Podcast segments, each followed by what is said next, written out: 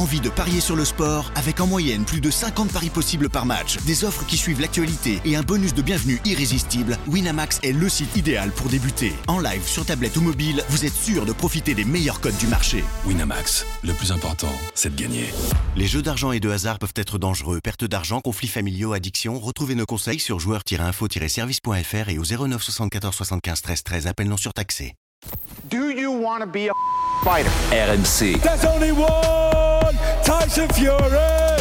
Fighters Club. I'd like to take this chance to apologize to absolutely nobody. Alexandre Herbinet. I am the greatest.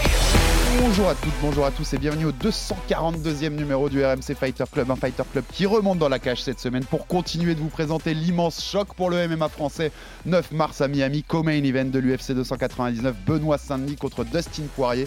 Et on va s'intéresser aujourd'hui à qui est le Diamond venu de Louisiane, monsieur Dustin Poirier, une des plus grandes stars de l'UFC. Avec moi pour en parler cette semaine, mon partenaire du Fighter Club, co-présentateur du podcast Au bord du ring, coach de pieds-points et de boxe anglaise. Et puis il a sa série Baba Versus sur YouTube que vous pouvez retrouver. Comment ça va, Baba? Ça va et toi? Ça va, tranquille. Écoute, on va parler de cet immense choc, donc c'est toujours cool.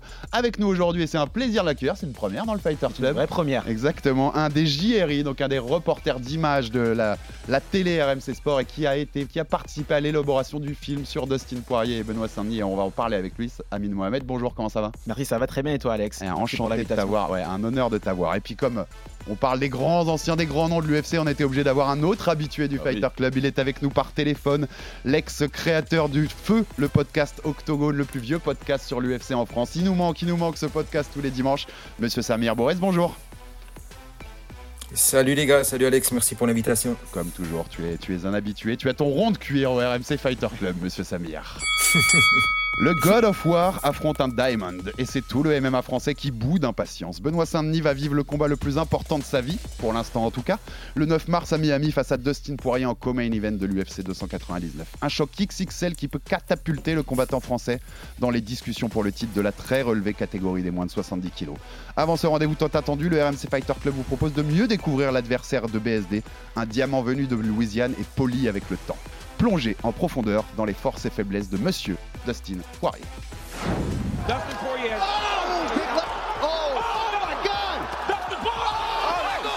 Oh la gauche. Qui envoie au tapis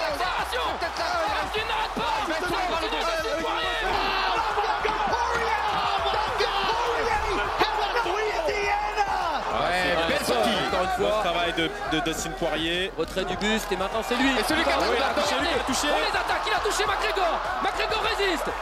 Faut pas. Superbe offensive de Dustin il est- Les il est- droit, crochet gauche. Il est Il est qu'il touché euh. Faut pas qu'il joue à ça. Faut pas qu'il joue à ça. Il est KO Il est KO, c'est terminé Dustin Poirier a choisi son attaque. Dustin Poirier s'impose. Dustin Poirier a mis KO Conor McGregor Merci à Max Avolin pour cette petite prod sur les, combats de Dustin Poirier. Dustin Poirier hein, qui a affronté un Wouzou du MMA. On va, y revenir, euh, on va y revenir bien sûr, messieurs. Euh, on va commencer euh, pour présenter qui est Dustin Poirier. On va commencer par l'homme. D'abord un contexte rapidement de qui est-il 35 ans, Monsieur Dustin Poirier. Donc il vient de, Louisiane, Lafayette exactement. 29 victoires, 8 défaites et un no contest en carrière. 21-7 à l'UFC.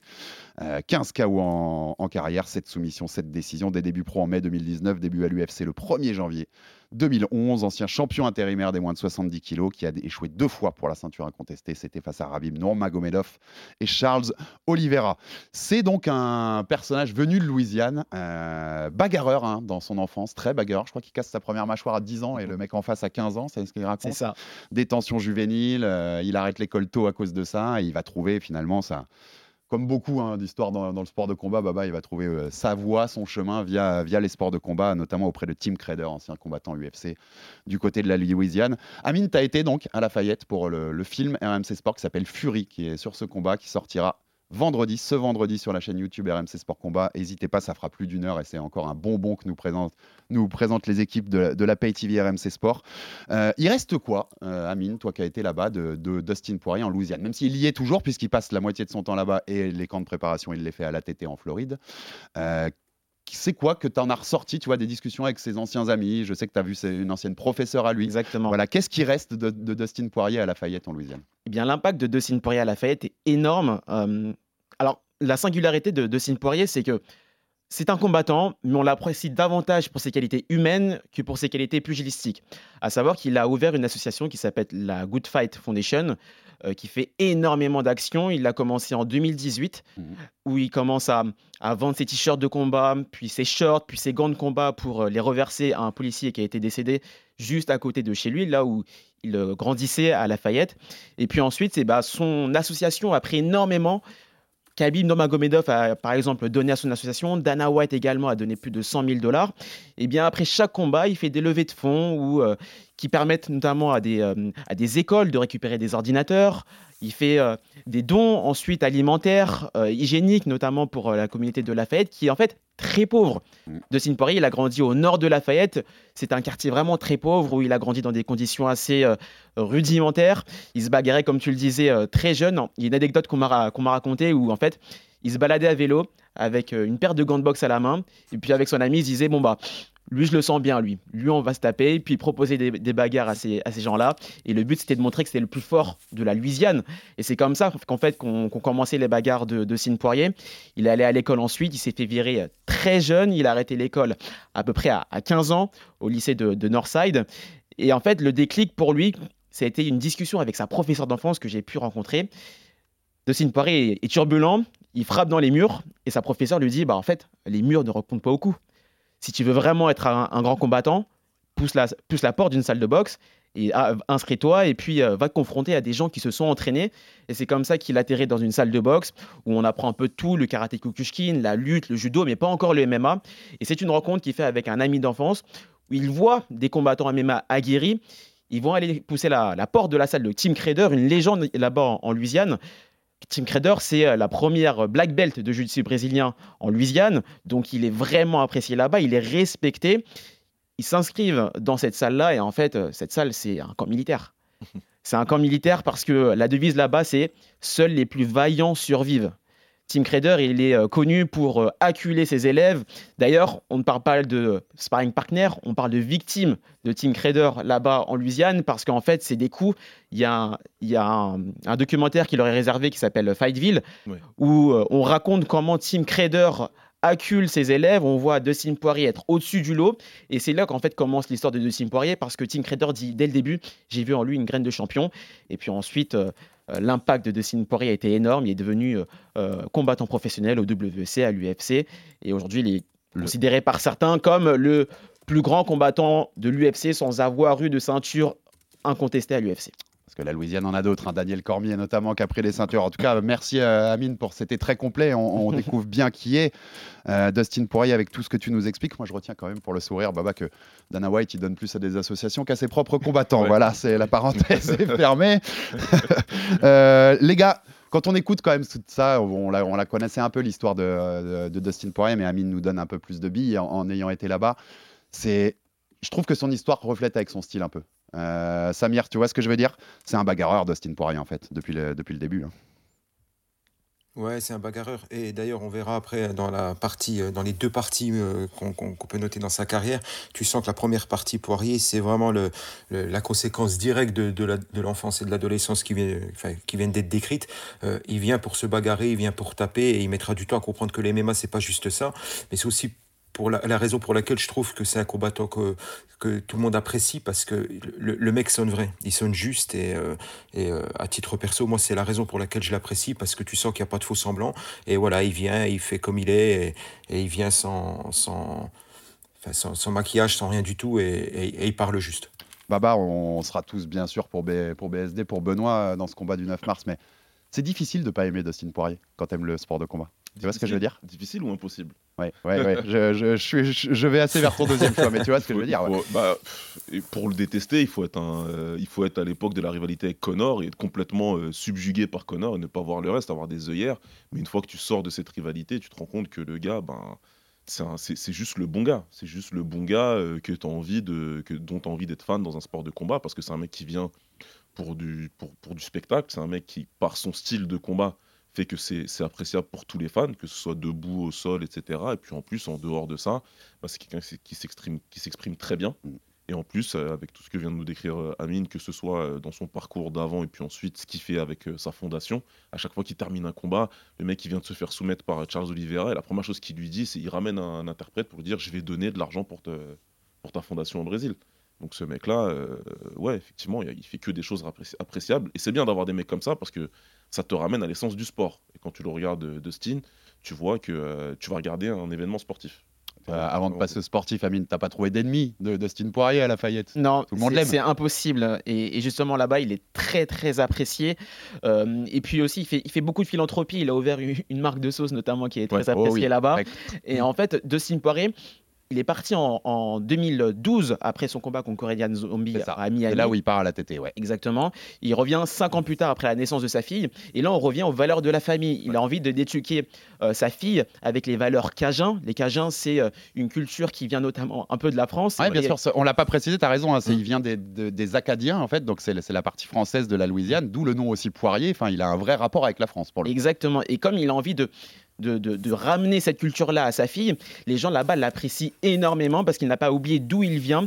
Il a cette expression giving back to the community, Ouais, sûr. rendre à la communauté. Et en ouais. fait, c'est impossible de Ouais. détester une personne Tu qui agit comme ça. Tu l'as goûté la sauce ou pas Je l'ai goûté, elle est très piquante. Ah, bah, voilà, enfin quelqu'un qui a la réponse. elle est extrêmement piquante. C'est euh, Alan Juban, euh, qui est un combattant de l'UFC, qui vient aussi de, de la Louisiane, un ex-combattant de l'UFC, euh, qui me l'a sorti de son frigo. Et, et je peux vous dire que ça pique. hein.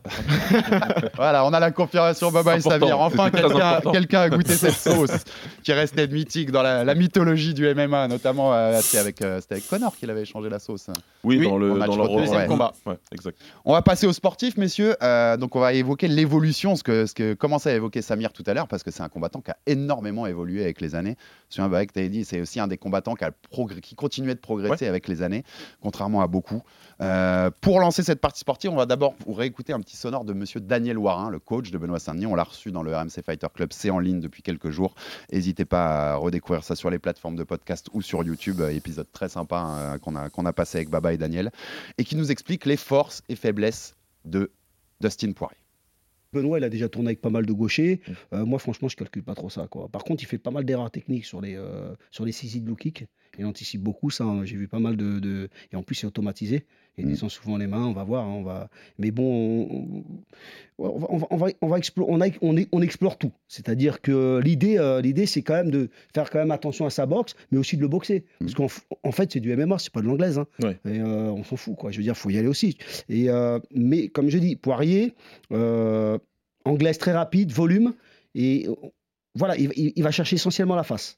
Mais par contre, euh, son point fort, c'est vraiment qu'il est résistant. Résistant Ouais. en striking. Maintenant, euh, sur les Et il phases est de fort, lutte, nous on avait dit, je sais pas, si- désolé de te couper, il est fort dans la fatigue. oui, Il est capable au Voilà, 4 et au il va 5 pas de continuer il va d'avoir pas ce, ce il va volume-là. pas lâcher. Sauf par contre, là où il crame, c'est quand même en lutte. En lutte au sol, il n'aime pas trop. En fait, euh, il se sent plus à l'aise en stand-up quand il tourne, il met du volume. Dès que ça commence à lutter beaucoup contre la cage, on l'a vu euh, bah, avec les Khabib, euh, Charles Oliveira. Voilà, exactement. Même contre Chandler, hein. il a pris des takedowns d'une facilité. Bon, sauf que Chandler, il s'est un peu cramé euh, parce que bon, il y allait comme un bourrin. euh, parce Ou aussi lui fait un peu l'embête aussi sur ces choses-là. Enfin, oui, il y, a il y a vraiment un, un chemin avec ça. Exactement. Et en plus, la cage, elle va être grande, parce que c'est un UFC numéroté. Donc, il y aura beaucoup plus d'espace pour Benoît pour bouger. Parce que, par exemple, tu- pour rebondir avec euh, Hooker, c'était une petite cage, c'était à l'apex. Donc, les mecs, ils sont euh, cartouchés. hein. T'as vu, euh, c'est violent. hein. Mais là, il y aura beaucoup plus d'espace. On peut écouter du Daniel pendant des heures. hein. Bah, bah, c'est Ouais. fluide, c'est fluide, ça coule. Euh, donc on a écouté, voilà, ça résume bien hein, les, les forces et faiblesses de, de Dustin, cette, euh, cette petite minute 30 avec Daniel Warin. On va revenir sur tout ça, mais pour y aller, on va, on va évoquer l'évolution de Dustin Poirier. C'est ce qui m'intéressait aussi parce que c'est un combattant, je disais, on le dit, il y a 28 combats, 29 puisqu'il y a un no contest aussi à l'UFC, presque 30 combats. C'est quand même une matière qu'on n'a pas souvent pour étudier un combattant des débuts en 2011. C'est il y a 13 ans, c'était le 1er janvier 2011, donc c'est il y a plus de 13 ans qu'il a débuté à l'UFC, c'est énorme. Euh, C'était quoi le, le Dustin Poirier, pour que à nos auditeurs qui ont découvert le MMA plus récemment, le Dustin Poirier de l'époque, de 2011, messieurs? Euh, Samir, quel souvenir t'en as des, des premières images que tu vois de Dustin Poirier euh, à l'UFC Foufou. On peut dire, on peut Ouais. résumer ça un peu comme ça, foufou. Oui, absolument. Je trouve qu'on a un Dustin Poirier, ouais, je le situerai aux années, hein, ce que tu dis 2011 jusqu'à aller en gros 2014. Je trouve qu'on avait un Dustin Poirier, alors ce que le public recherchait, hein, très très agressif, mais, mais beaucoup trop impétueux. Euh, il était trop sanguin, il n'était pas assez stratège. Euh, on se souvient que les combattants rentraient assez facilement dans, dans, sa tête et cer- certains de ses adversaires, on parlait de Conor McGregor lors du premier combat, l'avaient bien compris. Et euh, il, était, euh, il, était, euh, il avait de grosses lacunes défensives. Euh, et je ne parlerai même pas de son solo de salut, hein, qui, était, voilà, qui, montre absolument pas l'époque, mais même debout, et, Baba en parlera euh, davantage que moi, je pense, c'est que voilà, c'était, je pense, à aller taper, à aller faire mal, à aller toucher, et euh, il n'était pas du tout euh, protégé. On verra qu'il a développé quelques techniques après, notamment au niveau de ce, qu'on appelle le shoulder roll, hein, pour se, protéger, qui fait que il a une excellente anglaise après, mais son anglaise au début, c'était je veux cartonner le mec en face de moi, peu importe ce qui se passe. Et le problème, c'est qu'en face, tu as des 4 onces. Donc, il a. Alors, certes, ça lui permettra de, de, de submerger certains certains de ses adversaires, mais quand il tombera sur des combattants, je dirais plus plus consistants, hein, on se souvient du Coréen Zombie, on se souvient de Cub Swanson qui lui avait mis une leçon de game plan et de, de, de- de- comment dirais-je de, de rythme de combat et de volume. Euh, bah, il avait mangé des défaites euh, bah, qui souffraient d'aucune contestation. Alors, euh, j'ai envie de dire que tu retrouves déjà un Poirier aussi euh, différent à l'époque. Cette impétu- impétuosité dont je parle, tu la retrouves aussi dans le rythme. Euh, il combat, alors j'ai été voir ça hier, je crois qu'il combat tous les 4 ou 6 mois à cette époque, ce qui est absolument énorme. Et c'est après McGregor qui fera, qui fera un break, où là il se posera de très sérieuses questions. Mais on avait un McGregor, comme je le dis, un McGregor, pardon, un Dustin Poirier, comme je le disais tout à l'heure, dans la droite lignée ben, de l'enfance, de l'adolescence qu'il a eu. C'est je me mets au milieu, qu'est-ce qu'il y a, et envoie tout ce que tu as, j'en ai rien à faire. Mais c'est c'est marrant parce que j'ai re-regardé là pour préparer l'émission le premier. Josh Grisby, qui est, qui est un, qui est un gros prospect ouais. à l'époque, Grisby. On en Ah, parle le même. gros, ouais. On en parle de lui contre, contre José Aldo hein, pour la ceinture. Quoi. Il Un- devait, hein, je crois que annulé, Exactement, il mais- devait, mais il a, il a un problème, je crois, judiciaire ou un truc à un moment, et c'est annulé, mais il, il est challenger de, de José Aldo à un moment. Et quand tu revois le combat, Dustin, c'est, il tente un, euh, je vais faire une métaphore de baseball, il tente un, un home run à chaque balle. Quoi. Ouais. C'est dès qu'il y a la moindre opportunité, il part, euh, et le menton est complètement ouvert à tous les vents, euh, mais il y va et il tente le tout pour le tout. Ça résume bien le style Poirier de cette époque, Baba, c'est... euh, Ouais, on tente le tout pour le tout, quitte à offrir son menton sur un plateau. Et d'où d'ailleurs, je pense, en 2014, sa kryptonite, c'est McGregor. Ouais. Parce que la précision de la gauche de McGregor face à une défense comme ça, bah, c'est juste fatal. Quoi. Ouais, c'est clair. C'est euh, quand il arrive, Samir l'a bien résumé, mais c'est c'est vraiment ce qu'on appelle un brawler. Il n'y a pas de, a pas de game plan derrière ça. Il n'y a pas de stratégie. Il n'y a pas de, euh, de, de- il vient pas pour exploiter les, les- les faiblesses supposées de son adversaire. Il vient juste pour imposer son style à lui, qui est euh, la puissance et euh, la bagarre. Et puis c'est tout. Il, tape, il tape fort. Il a toujours tapé fort. Et donc il se dit lui, quand il arrive comme ça, qu'il va faire tomber tout le monde. La manière dont ils étaient euh, entraînés euh, et dont, que Camille a mentionné tout à l'heure, c'est les limites de cette manière-là, si tu veux, de, de- le, le style de Team Crader. Le, document, le, le documentaire Fightville montrait bien un peu ça à l'époque. C'était vraiment un documentaire qui a fait date à l'époque. hein. Vraiment pour les fans de MMA, on l'avait tous regardé, on avait tous beaucoup aimé. Et euh, par contre, tu, tu savais très bien, quand tu regardais ça, tu te disais, mais les mecs, ils n'ont pas vocation à durer dans le game parce que vu ce qu'ils s'envoient à l'entraînement, Mm. ils peuvent pas arriver en combat derrière et avoir quelque chose de, de, de- de posé, de calme et avoir une carrière qui dure. Donc, euh, qu'en fait, quand tu y repenses, à l'époque où tu vois le documentaire, si tu te dis, dans encore 10 ans, il sera toujours là, il sera parmi les stars et Jamais. machin, Ouais. jamais. Ouais, jamais de la vie, tu dis ça et jamais tu dis qu'il sera élite. Et puis euh, pendant longtemps, personne pensait que, que, que Dustin serait élite. Tout le monde pensait que ce serait un mec dans la KT qui ferait du bien, qui, qui serait là pour, pour faire bouger la KT, pour offrir des combats de qualité euh, fun, mais jamais il montrait dès qu'il qu'il passerait. Et puis d'ailleurs, ça a été le cas à chaque fois. hein. dès qu'il a voulu passer euh, un cap, il s'est fait battre et de façon, comme il disait Samir, assez cuisante. Ça n'a jamais été des défaites un peu où tu sais, ça va à droite et à gauche. Non, non. C'est tout- c'est toujours vraiment une défaite cuisante. Un, Mm. un gros KO, un truc, une soumission. Donc, euh, donc ouais, le, le- le- le Dustin des débuts, c'est euh, c'est très euh, favori des fans, mais pour lui, ça se passe mal. Il y, a- il y a, je trouvais aussi, moi j'ai noté en reg- regardant des combats, des gros problèmes sur le jeu de jambes. Contre, contre Ouais. Koran Zombie ou Cobb Swenson, c'est défensivement, tu sens qu'il il est perdu. hein. vraiment, Ouais, il y a des ouais. fois, il, il est perdu sur ce qu'il doit faire. Et ça le donne des ouvertures euh, qui seraient facilement évitables, mais qui, qui, sont, qui existent parce qu'il parce qu'il n'a pas ce truc-là. quoi. Euh, ça- Samir, on, on la voit. Tu la marquerais où l'évolution de ça? C'est c'est McGregor qui le fait changer, t'as l'impression? C'est cette Moi, grosse je- défaite? Ouais, effectivement, Alex, moi je le situe là. Euh, après McGregor, il prendra une pause euh, quasiment d'un an. Et, euh, et, et tu sens qu'il a complètement, euh, co- comme, comme on dit des fois aux gars à la salle, il faut coordonner, coordonner le, le haut de ton corps et, et le bas. Et lui, c'est ce qu'il fait, hein, notamment au niveau du, du footwork, on y reviendra après. hein. Il se met à beaucoup switcher. On verra au niveau de sa garde, au niveau de sa, sa, sa défense en boxe, c'est ce qui lui permettra d'être beaucoup plus, euh, beaucoup plus propre et durable. Et euh, bah, après McGregor, il revient, euh, alors c'était c'était 2015, quelque chose comme ça, il revient contre Diego Ferreira.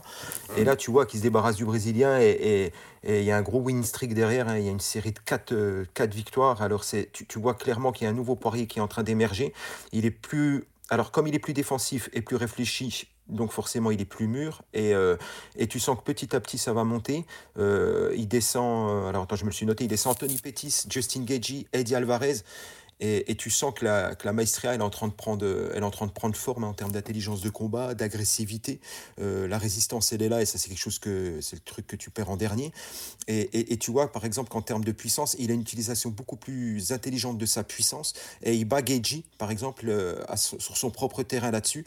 Et on y reviendra après, je pense. C'est ouais, le meilleur pour moi, le meilleur tout court de, de Dustin Poirier viendra contre Max Holloway. C'était en, en 2019 à l'UFC 236, où là, c'est la plus belle performance qu'il a eue dans la cage. J'enlève exprès McGregor 2 et 3, hein, parce que, voilà, euh, parce que, parce que j'ai envie. Mais euh, parce qu'avec avec, euh, Holloway ce soir-là, tu as un niveau d'adversité et de compétitivité extrêmement, extrêmement élevé. Et, et c'est pour ça que la perf est absolument remarquable. Et, et- et tu vois tout le progrès tous les progrès techniques, offensifs, défensifs, mais surtout défensifs qu'a fait euh, Dustin Poirier euh, dans, son, dans sa boxe. hein, Daniel Voirin le disait. Euh, c'est quelque chose d'assez d'assez exceptionnel, la manière qu'a de Dustin Poirier de boxer en MMA, je précise. Eh ben, tu vois, tu devances, mais il, est bon, Samir. On voit que c'est un ancien maître des podcasts parce qu'il y a une de mes prochaines questions, c'était votre meilleur souvenir de Poirier. Donc tu m'as devancé, Samir. Euh, moi, je trouve qu'on le voit. ouais, en effet, moi, je le, je le pointe à McGregor aussi. Donc il passe derrière en, en- en moins de 70, en 155 chez les lightweight. Et dès le deuxième, c'est Yancy Medeiros. En revoyant des images, tu vois qu'il y a une énorme différence, notamment sur ce jeu de jambes, la façon dont il a réussi à sortir quand, quand il rentre beaucoup mieux qu'avant. Il y a une vraie évolution, Baba, à ce moment-là, de, de son, de son jeu. Ça, change complètement. On passe vraiment d'un mec qui est que sur sa jambe avant et qui veut que, que avancer, attaquer et, euh, et pas respecter la puissance ou le game de son adversaire. à une approche beaucoup plus réfléchie. Il tourne, il se déplace latéralement, il frappe, il prépare sa gauche beaucoup plus. Et puis en plus, comme euh, il, est plutôt pas mal euh, au sol, quand lui, en tout cas, quand lui dicte les échanges, il est pas mal au sol. Bah, ça fait que ça- ça donne un combattant assez complet. Je pense que déjà, le changement de KT lui fait du bien. J'imagine que le cutting devenait euh, un peu trop compliqué. Et, Il a euh, plus de puissance, tu as l'impression, Mm. chez les 155. voilà, il est, il est beaucoup plus puissant, il y a moins de problèmes euh, avec, avec le poids, donc il a plus d'énergie. Et puis après, j'ai pas toutes les dates en, en tête, mais j'imagine, Amine pourra peut-être confirmer, mais ça, peut ça correspond peut-être aussi au moment où il revient un peu plus en Louisiane, même s'il se prépare, tu vois là-bas. Peut-être que, enfin, ils ont dû sûrement t'en parler, on le verra dans le film. Je suis très impatient de voir le film parce que vous faites toujours du très bon boulot. Eh bien, merci beaucoup. Euh, mais euh, j'imagine que ça a dû lui faire beaucoup de bien dans la tête, le fait de se poser, de fonder sa famille, puis de revenir plus, un peu plus en Louisiane et de voir ces choses-là. J'imagine que ça a dû jouer aussi. Toi, Amine, même quand il tu vois des anciens coéquipiers et tout, ils t'en parlent de tout ça, de cette évolution, tu vois, du, du fighter? Bien sûr, euh, techniquement, le fait de partir à l'ATT, l- la première des choses, la première mission, c'était de trouver des sparring partners plus aguerris. Euh, en Louisiane, il devenait beaucoup limité. trop Ouais, fort c'est limité, ouais. pour les autres, et euh, notamment ses partenaires au sol n'arrivaient plus à lui euh, mettre une, un une confrontation assez qualitative pour permettre à Dustin de progresser, alors qu'à l'ATT, on, on sait, il y a de très bons combattants. Euh, ensuite, euh, sur euh, sa partie boxe, c'est clair qu'à l'ATT, il a progressé. Maintenant, ce qu'il me dit, c'est que sur le wing string que parlait, dont parlait Samir, où il fait Geji, Alvarez, Jim Miller, puis ensuite Max Holloway, il gagne ces combats-là. Mais ça a été à chaque fois des guerres où il a pris énormément de coups. Exactement. Et donc, euh, même si euh, sa qualité en pied-point a progressé, notamment sa boxe, il avait une garde quand même assez ouverte, qu'il l'acceptait, euh, mais, euh, mais il disait qu'il y avait toujours des, des efforts à faire là-dessus, et, et clairement, il n'était pas encore à son, à son potentiel maximal Ouais, à, à- à l'époque. Mais j'ai- on a l'impression, c'est marrant qu'il rajoute des armes. Quand tu revois un peu des, des combats en enfilade comme ça, il rajoute des armes à chaque combat. Contre Alvarez, il a un pull-out counter que j'avais jamais vu avant. Ouais, c'est vrai. Tu vois, il rajoute, tu sais, t'as l'impression petit à petit, la boîte à outils, elle, hop, En fait, tu vois que le travail, il est fait. Et c'est euh, une preuve d'humilité parce que tu vois qu'à chaque fois, euh, victoire ou défaite, il se dit qu'il a appris quelque chose du combat d'avant et qu'il a des choses à ajouter. Quand il arrive dans, chez les 70 kilos et qu'il commence euh, une série de victoires qui est stoppée net par Michael Johnson, bah, par, par Michael Johnson par KO, Mm. Tu sens qu'il commence à être pas mal dans sa boxe, mais il se fait contrer parce qu'il vient rentrer avec un uppercut en étant hyper ouvert. Il sait que c'est une erreur à pas faire normalement. Il l'a fait, il, se fait, il paye cash. Et derrière, tu sens que le combat suivant, il est un peu plus, euh, il est un peu plus euh, intelligent dans sa manière d'attaquer et il pense un peu plus à sa défense. Donc ça, et c'est ce qui lui permet, ce chaos là qu'il prend, c'est ce qui lui permet de faire. D'ailleurs, là, tu le mentionnes Amine, tu le mentionnes Samir tout à l'heure, tu le mentionnes aussi Alex, mais il faut quand même se dire que cette série de victoires en- dans, dans, dans le MM dans l'histoire du MMA, il faut la mettre très très haut. Bien sûr. Oui, il faut la mettre plus que très très haut. Tu as bien raison parce que c'était un des points que j'avais noté. Les gars, il fait quand même, il enchaîne. Donc il fait du. Enfin, c'est même pas dans l'ordre, hein, mais tu as McGregor deux fois, Hooker, Holloway, Alvarez, Yeji, Pettis, Miller au palmarès. Entre 2016 et 2021, en vrai, Samir, si on enlève Rabib Nurmagomedov, qui était ultra dominant, mais c'est peut-être le, combattant le plus fort, enfin le plus qui a les résultats les plus clinquants à, l'UFC pendant ces cinq années-là. Écoute, je je vais pas. Benoît Sadani, qui était l'invité du Moscato Show hier, je l'ai écouté. euh, il dit c'est le roi sans couronne. C'était absolument ça. Euh, euh, Poirier, c'était. alors après, tout le monde lui est tombé dessus par rapport à par rapport à Khabib et puis à, par rapport à Oliveira en disant ouais, mais finalement regardez ses limites. Oh les gars, on parle des deux des deux meilleurs grappleurs peut-être de l'histoire ou parmi les, les deux meilleurs grappeurs de l'histoire de l'UFC. C'est Dis-moi qui tu as battu, je te dirai qui tu es. Ouais. Et tu, tu, tu as tout dit, Alex. Il n'y a, y a pas besoin, il y a pas besoin de rajouter. Tu as absolument tout dit. Hmm, non, non, c'est bon, pas- sur la période, je pourrais rajouter Adesanya aussi quand même, parce que voit la liste d'Adesanya, elle, Ouais, elle- ouais, elle est belle aussi sur cette Ouais, c'est clair, période. mais c'est pas la même KT. Non, c'est ça. Encore exactement, une fois, ouais. c'est pas la même KT. Dans la KT des 70, c'est l'élite. Donc, suis c'est- l'élite de l'élite, donc il y a rien Beaucoup à dire. moins de talent à 84. Voilà, c'est au-dessus. Et, euh, et puis ouais, c'est clair que euh, Samir, il a raison. Moi, je me rappelle très bien parce que j'ai eu une longue discussion. Tu sais, en préparant l'émission, j'ai retrouvé moi un échange sur Twitter où j'essaie d'expliquer à des gars en 2018 que euh, Poirier, il est élite, qu'il lui manque juste les victoires, mais que ça va venir. Mais que moi, on m'expliquait que euh, non, c'est juste un combattant de la KT, c'est juste un combattant du ventre mou de la KT, il ira jamais plus haut que ça. Tu vois, je leur disais, mais si, il est super fort. Vous vous rendez pas compte des ajustements qui sont, qui sont en train d'être faits. Et quand il va commencer à battre les mecs, bah, Vous allez voir. on y sera, tu vois. Et ben ça se passe juste après, en fait. Mais ce qui est fou, c'est que même au Connor 2 en 2021, Connor est favori. Hein. Ouais, favori. bookmakers de beaucoup de Mmh. spécialistes, Ouais, tu as toujours ce doute à ce moment-là de te dire, il est pas, tu vois, un mec comme Connor va le battre, quoi, parce que parce que c'est pas l'élite élite. Et je vais même aller plus loin parce que nous, dans la, dans la fabrication du film, on a creusé énormément dans la carrière de Dustin Poirier et il a été donné underdog quasiment la, la totalité de sa carrière. C'est-à-dire que contre Eddie Alvarez, il est underdog. Mhm. Contre Max Holloway, il est underdog. Quand il arrive, comme tu le dis, contre Conor McGregor 2, il est encore underdog. Et pour ce combat contre Benoît Saint-Denis, Saint-Denis est favori de ce combat-là, alors que Dustin Poirier, on vient de le dire, C'est peut-être le roi sans couronne. Et, et ça, c'est ce qui a forgé notamment le, le mental de Dustin Poirier. On l'a rappelé depuis maintenant peut-être 20 minutes. Il a une carrière aux montagnes russes, finalement, de Poirier. Il a à chaque fois dû se relever après des défaites assez cuisantes euh, dans un premier temps, puis des défaites euh, vraiment compliquées dans un second temps. Euh, il est toujours là. Il est toujours là. Ça fait euh, 15 ans maintenant qu'il est Ouais. professionnel. Il commence en 2009 pour son premier combat pro. Et il est encore là. Et il faudra encore compter sur lui le 9 mars. Un point aussi hyper intéressant dans cette évolution que j'ai noté, les gars, c'est, t'en parlais un, un peu tout à l'heure, Samir, c'est, aussi la défense, le, le striking défensif. Je me suis maté le premier McGregor de 2014 et le deuxième de 2021 dans l'enfilade. C'est dingue la différence. Dans le premier, il a les mains très très hautes, il a sa garde très très haute et en fait, il voit pas les coups arriver. Chaque fois que les coups traversent sa garde, il les prend plein fer parce qu'il les voit pas arriver. La deuxième, les mains sont plus basses, il utilise bien l'épaule, il, il sait rouler, il utilise même le haut de la tête parfois pour parer. Il utilise le coude pour parer aussi. Et en fait, Ouais. il les voit arriver. Il voit quasi tout arriver. Il y en a une qui, dans le premier round qui le rock bien. D'ailleurs, il l'a dit dans le premier round, il y en a une, de- il y a une gauche de McGregor qui le met, qui le met pas très bien. Mais d'ailleurs, il, il arrive à, à garder sa composure, comme ils disent euh, aux États-Unis, pour pas montrer à McGregor qu'il est mal et euh, lui donner la- le- ce petit goût du sang pour le terminer. Mais il y a, eu- il y a un monde entre les deux défenses, Baba, euh, entre ces deux combats-là. Ah, Il n'y a rien à voir, il y a rien à voir, mais euh, c'est surtout il y a un monde entre les deux combattants.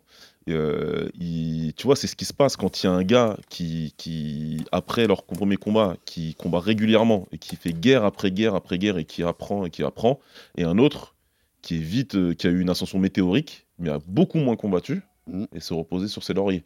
C'est le mec. On, on va y aller cash. Le meilleur combattant en 2014, c'est McGregor. Le meilleur en 2021, c'est Poirier, de loin aussi. Connor montre qu'il n'y a pas photo entre les deux. C'est pas juste le chaos. Mhm. Sur en 2014, le premier combat, c'est vraiment la gestion du combat, les coups, comme tu dis, la sélection de coups, etc., comment il le termine.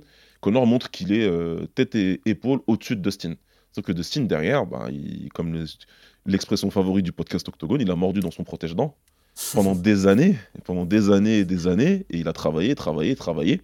Et quand ils arrivent à ce moment-là, Connor qui lui euh, est riche, je me rappelle très bien que euh, on est dans le Covid, qu'on nous montre sa préparation au Portugal, qu'il euh, il a fait venir des mecs avec lui, qu'il a ouvert une salle là-bas que pour lui, performance et compagnie, tu vois, c'est génial. Un petit peu comme euh, Drago qui s'entraîne avec la technologie, et Rocky qui s'entraîne euh, en tapant des, des morceaux de viande.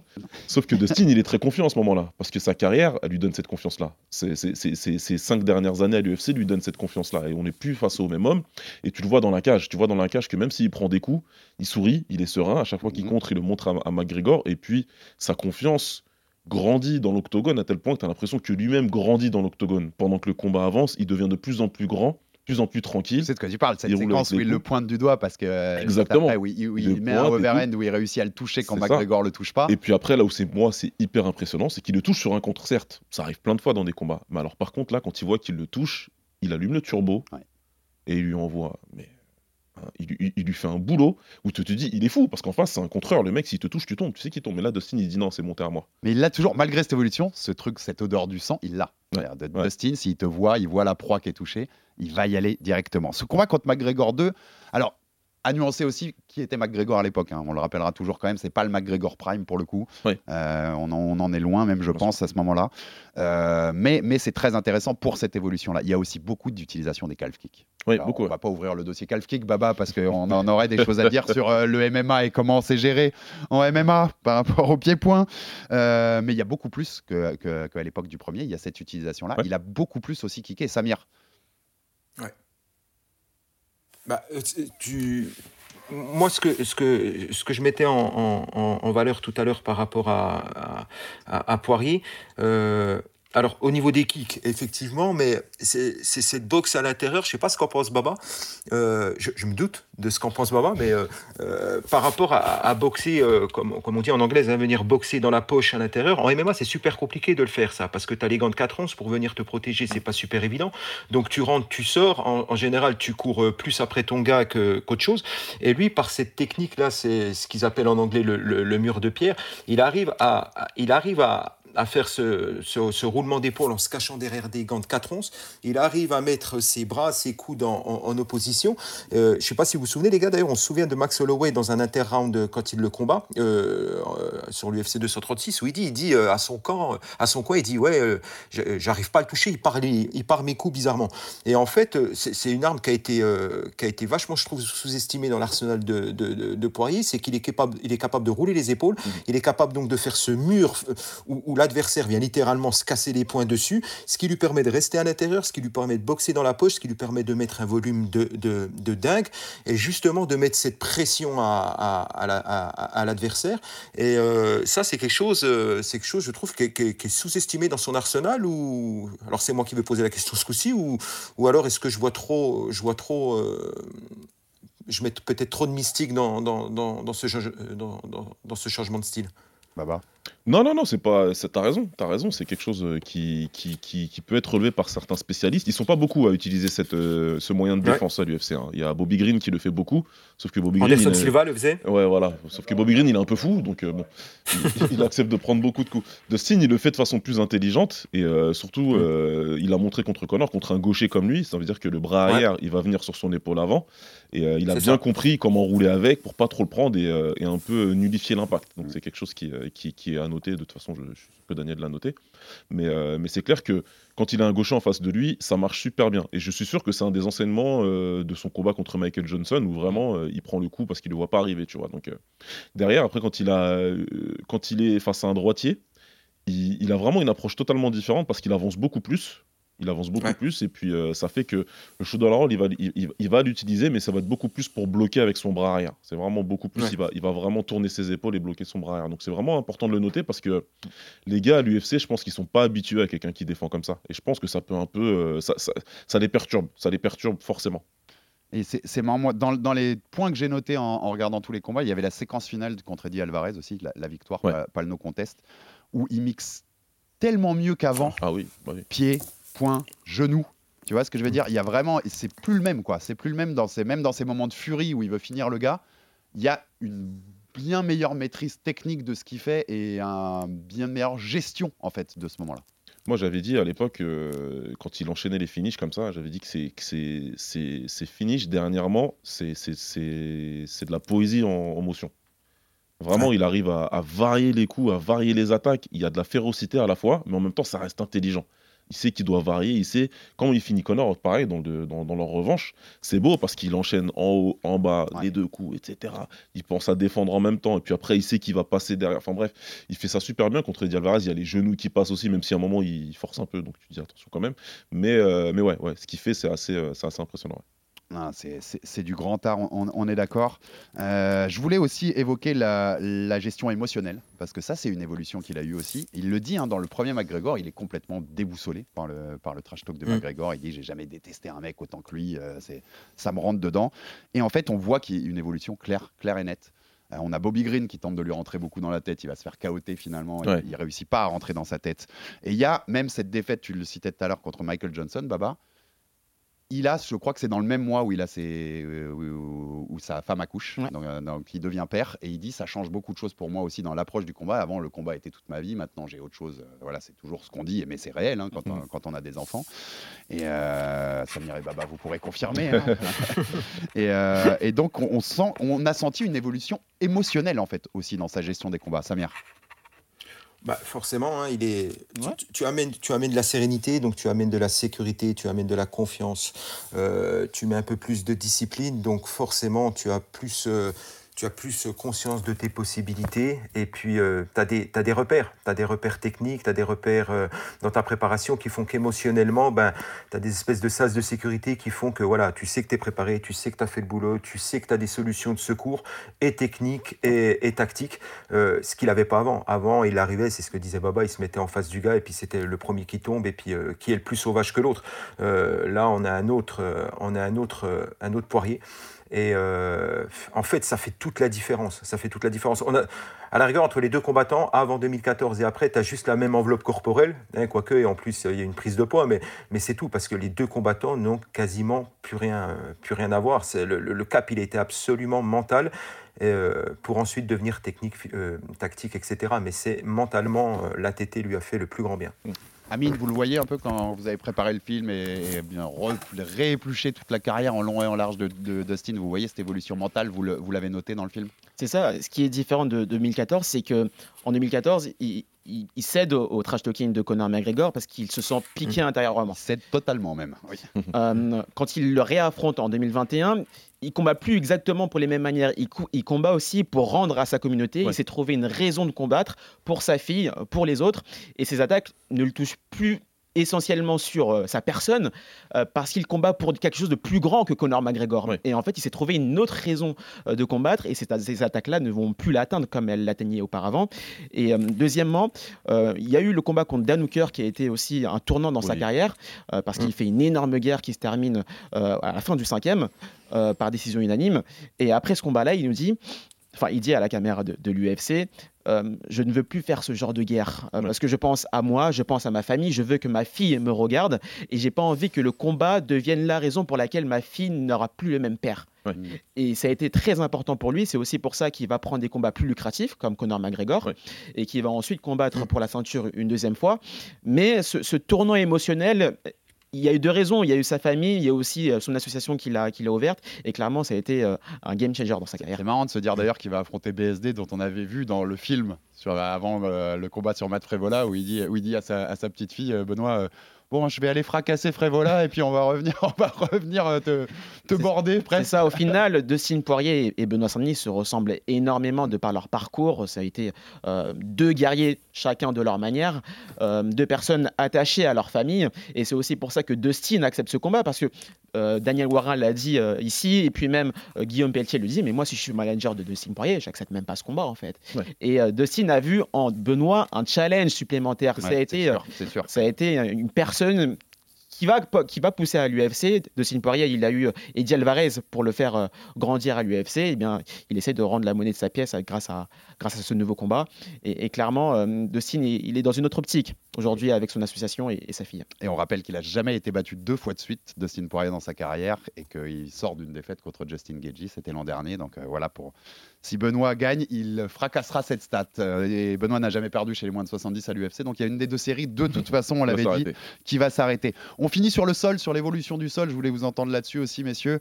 Euh, on va plutôt se tourner vers Samir, Baba, Ah, quand même, euh, là- quand même là-dessus. On se tourne vers. Euh, comment tu définirais comment a évolué son sol On rappelle que c'est une ceinture noire de JB. Tu vas pouvoir aussi nous répondre à une question qu'on s'est posée ici. Vrai ou fausse ceinture noire de JJB Dustin Poirier, Samir? Quand- je vous ai écouté en podcast euh, en parler, je me suis dit j'espère qu'il me posera pas la question. C'est pas bien ce que tu fais. Euh, ah, ouais, non, mais on peut discuter effectivement de la black belt de Poirier. C'est pour le Voilà. sourire, tu sais. C'est pour le sourire. Bien sûr, bien sûr. Non, non, mais après, c'est sûr que prendre ces deux défaites contre deux pointures comme Khabib et Oliveira, voilà, c'est pas complètement juste.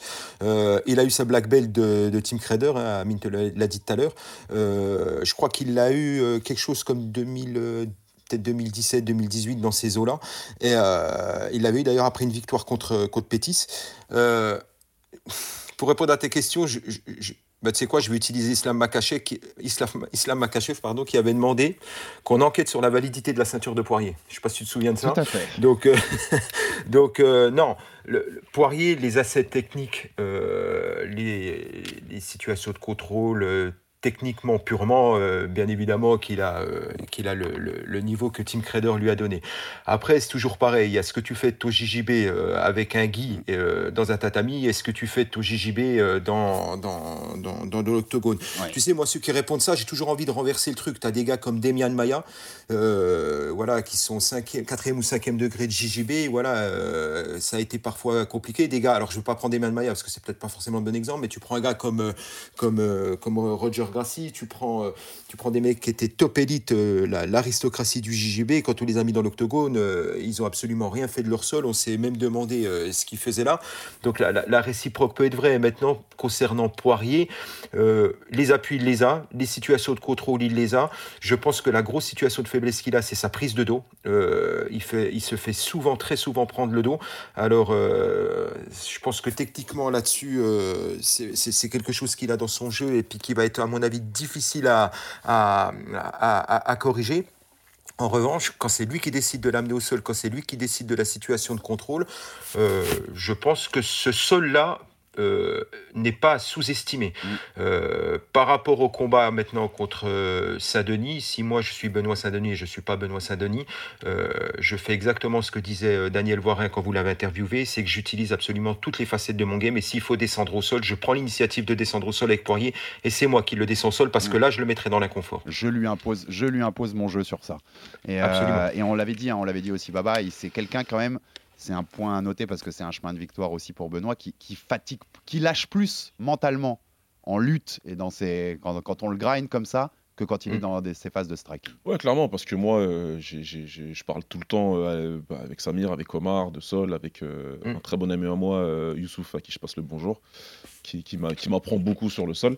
Et à chaque fois, moi, je pose des questions, tu vois. Chaque fois, je vais poser des questions là-dessus. Et euh, quand je vois des erreurs techniques comme ça qui sont faites au sol, et c'est beaucoup des erreurs, hein, Samir, il pourra me le, Mm. le confirmer, Mm. mais c'est beaucoup des petites erreurs qui fait qu'il se fait soumettre derrière, quand, Mm. il, quand il se fait prendre le dos, etc., qu'il se fait soumettre.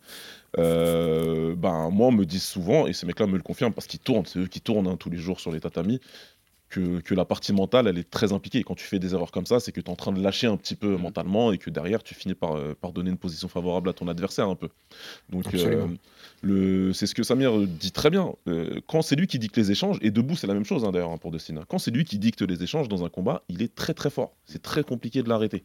Et en plus, comme tu le dis si bien, Alex, il est très fort dans la fatigue aussi. Donc, lui, c'est pas un problème pour Et lui. cerise sur le gâteau, il a un menton. hein. Voilà, Alors, tu vois. Il, Et il prend- les prend encaisse, des, il les des- prend. des- des séquences de furie, il reste, de- il reste debout. Il n'y a hein. pas de souci. Donc, mais par contre, l'inverse, euh, c'est t'as l'impression que le, le- le provoquer à faire une erreur au sol, ça va plus vite quand c'est toi qui lui impose cet échange-là, Mm. quand c'est toi qui lui impose euh, un bouillon comme ça au sol, tu vas le provoquer à faire l'erreur et il va, il, il va donner, et puis etc. Puis après, il y a erreur et erreur, comme on le disait si bien quand il combat contre Habib euh, et qui tente la, la La guillotine. guillotine. Habib le dit lui-même, elle était super bien rentrée la guillotine. Il dit que c'est le plus proche qu'il a qu'elle été était- de- d'être soumis par quelqu'un dans sa carrière. Tu vois, donc ça, tu peux pas, moi, je peux pas le compter comme une erreur. Non, Tu vois ce que je veux dire? Ouais. Il a tenté sa chance, il a tenté. Malheureusement, c'est pas passé derrière. Il s'est soumettre parce qu'il a laissé beaucoup d'énergie dans la tentative de guillotine. Mm. Mais là, c'est pas à mettre au crédit des erreurs. Donc Mm. il y a aussi ça à voir. Ou si lui, euh, il est opportuniste. Il est opportuniste. Il faudra faire attention à ça pour BSD. Tu vois. C'est ce que j'allais dire aussi, Sa- Samir, mais c'est. Il peut aussi profiter de la moindre erreur. On l'a vu récemment aussi contre Chandler, où Chandler, Chandler, quand il y a cette séquence et il va, il, il s'engage trop, il lui prend le dos, c'est terminé. Rear net choke. Ah.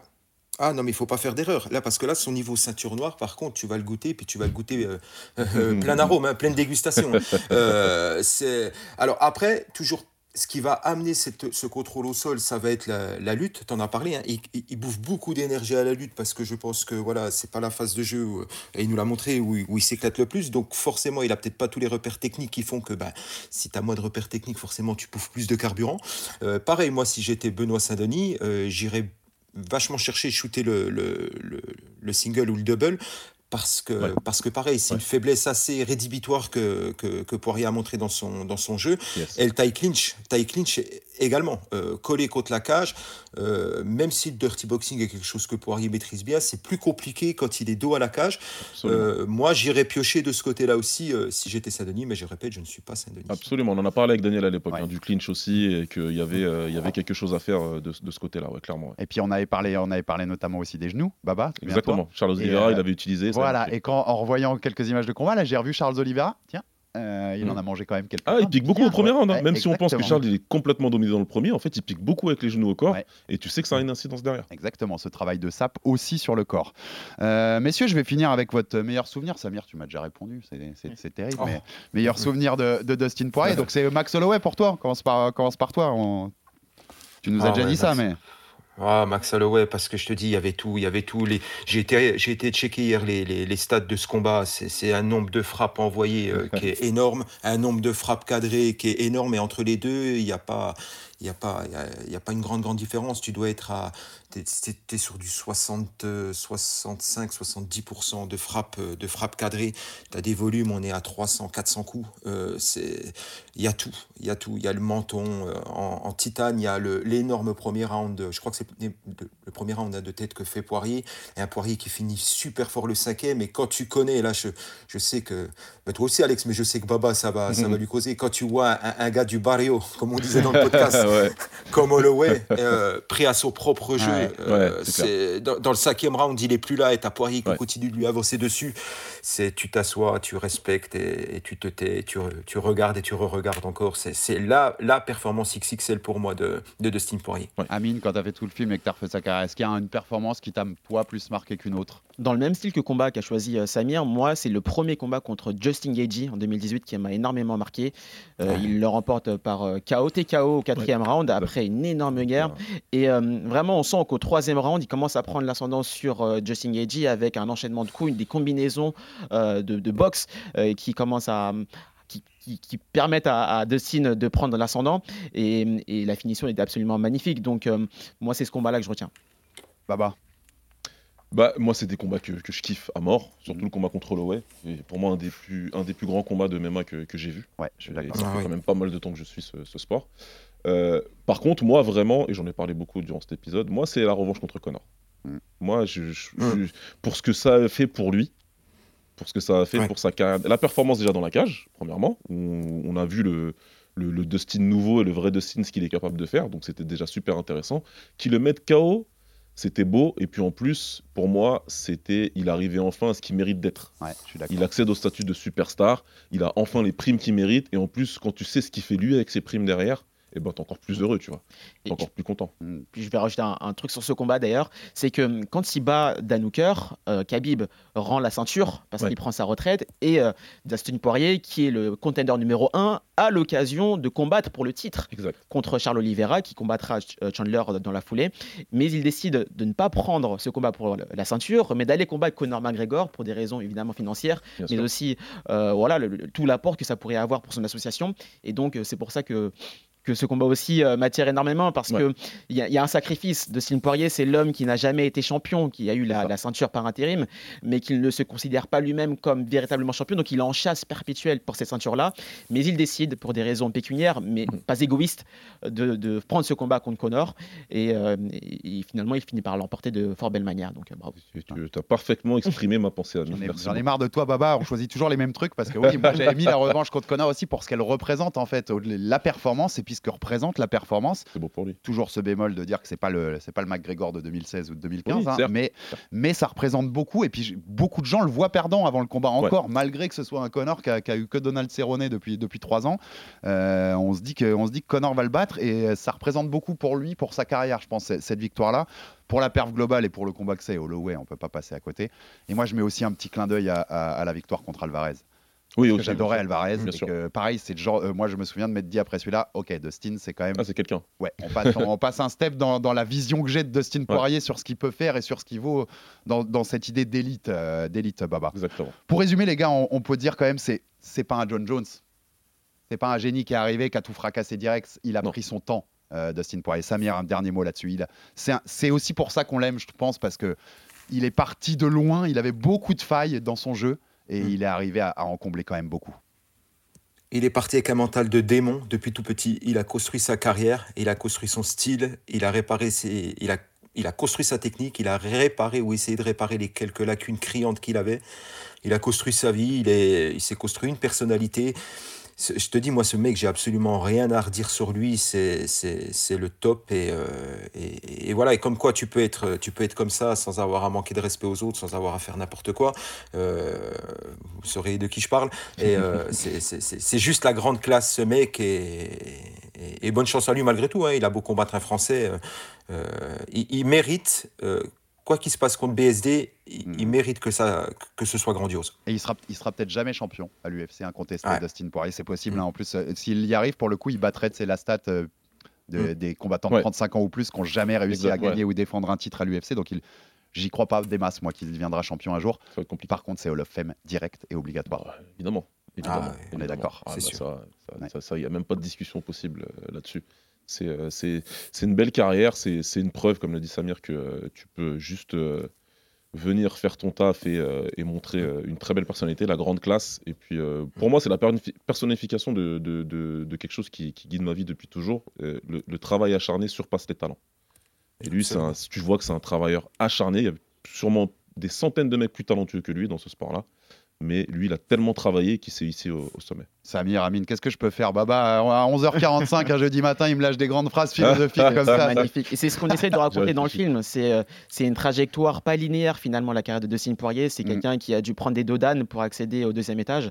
Ouais. Et, et finalement, euh, sa carrière, elle est, elle, elle- elle peut inspirer énormément de personnes. Nous, c'est ce qui nous intéresse. Elle, elle raconte ce qu'est le combat, moi je trouve. Elle Dans- raconte dans- dans les ce films, qu'est le combat et, exactement. et les- comme tu dis, les épreuves qu'il faut parfois traverser pour, pour monter au sommet dans, dans ce combat-là. En tout cas, bonne chance et bon courage à, à Benoît Saint-Denis parce que ce sera pas facile. C'est une sacrée montagne qu'il a face à lui, mais voilà, le, le jeu en la chandelle parce qu'en cas de victoire, il passe dans une nouvelle stratosphère, notre BSD. Donc plein de force à lui, bien sûr. Pour le 9 mai, vous avez déjà un podcast à l'annonce du combat qu'on Ouais. vous avait fait avec Baba. Vous avez un podcast avec Daniel Waran. On vous prépare encore des choses. Vous avez plein de choses à consommer. Bien sûr, le, film, film. Fury sur la chaîne. YouTube RMC Sport Combat. Allez, allez découvrir ça parce que vous allez vous régaler plus d'une heure. Merci les gars d'avoir été là présents. Merci Amine pour le boulot sur les films et puis pour Avec ta grand présence aujourd'hui. Et puis toute l'équipe qui m'accompagne, on est, on est au moins 7 à bosser à chaque fois sur les films, les Tout monteurs, les, les journalistes. Un les jour, on vous fera, on en a parlé, un jour, on vous fera un, making-of de comment Ah ils bah, font les avec films grand parce que vous, vous réaliserez la somme et les- la montagne de travail qu'il y a pour réaliser ces choses-là. Merci beaucoup, Baba, comme d'habitude, pour ta présence. Avec grand plaisir. Samir, plein de, plein de, plein de, de bonnes choses, plein de clins d'œil et de, et de force pour toi. Merci beaucoup pour ta présence. Amine, Baba, Alex, ce fut un plaisir comme d'habitude. Merci beaucoup. Plaisir, toujours partagé. Octogone Forever. Un grand bonjour à Omar. Ex- Je exactement. Bon- pas. Exactement. Bonjour à Omar qu'on a déjà eu également au RMC Fighter Club. Abonnez-vous sur toutes les plateformes pour rater aucun épisode du Fighter Club. Envoyez-nous des commentaires, des pouces bleus, des étoiles, ça fait toujours avancer le bousin. Et à très vite pour un nouvel épisode du RMC Fighter Club. Merci messieurs. Ciao ciao. RMC Fighters Club. Envie de parier sur le sport avec en moyenne plus de 50 paris possibles par match, des offres qui suivent l'actualité et un bonus de bienvenue irrésistible, Winamax est le site idéal pour débuter. En live, sur tablette ou mobile, vous êtes sûr de profiter des meilleurs codes du marché. Winamax, le plus important, c'est de gagner. Les jeux d'argent et de hasard peuvent être dangereux. Perte d'argent, conflits familiaux, addiction. Retrouvez nos conseils sur joueurs-info-service.fr et au 09 74 75 13 13. Appel non surtaxé.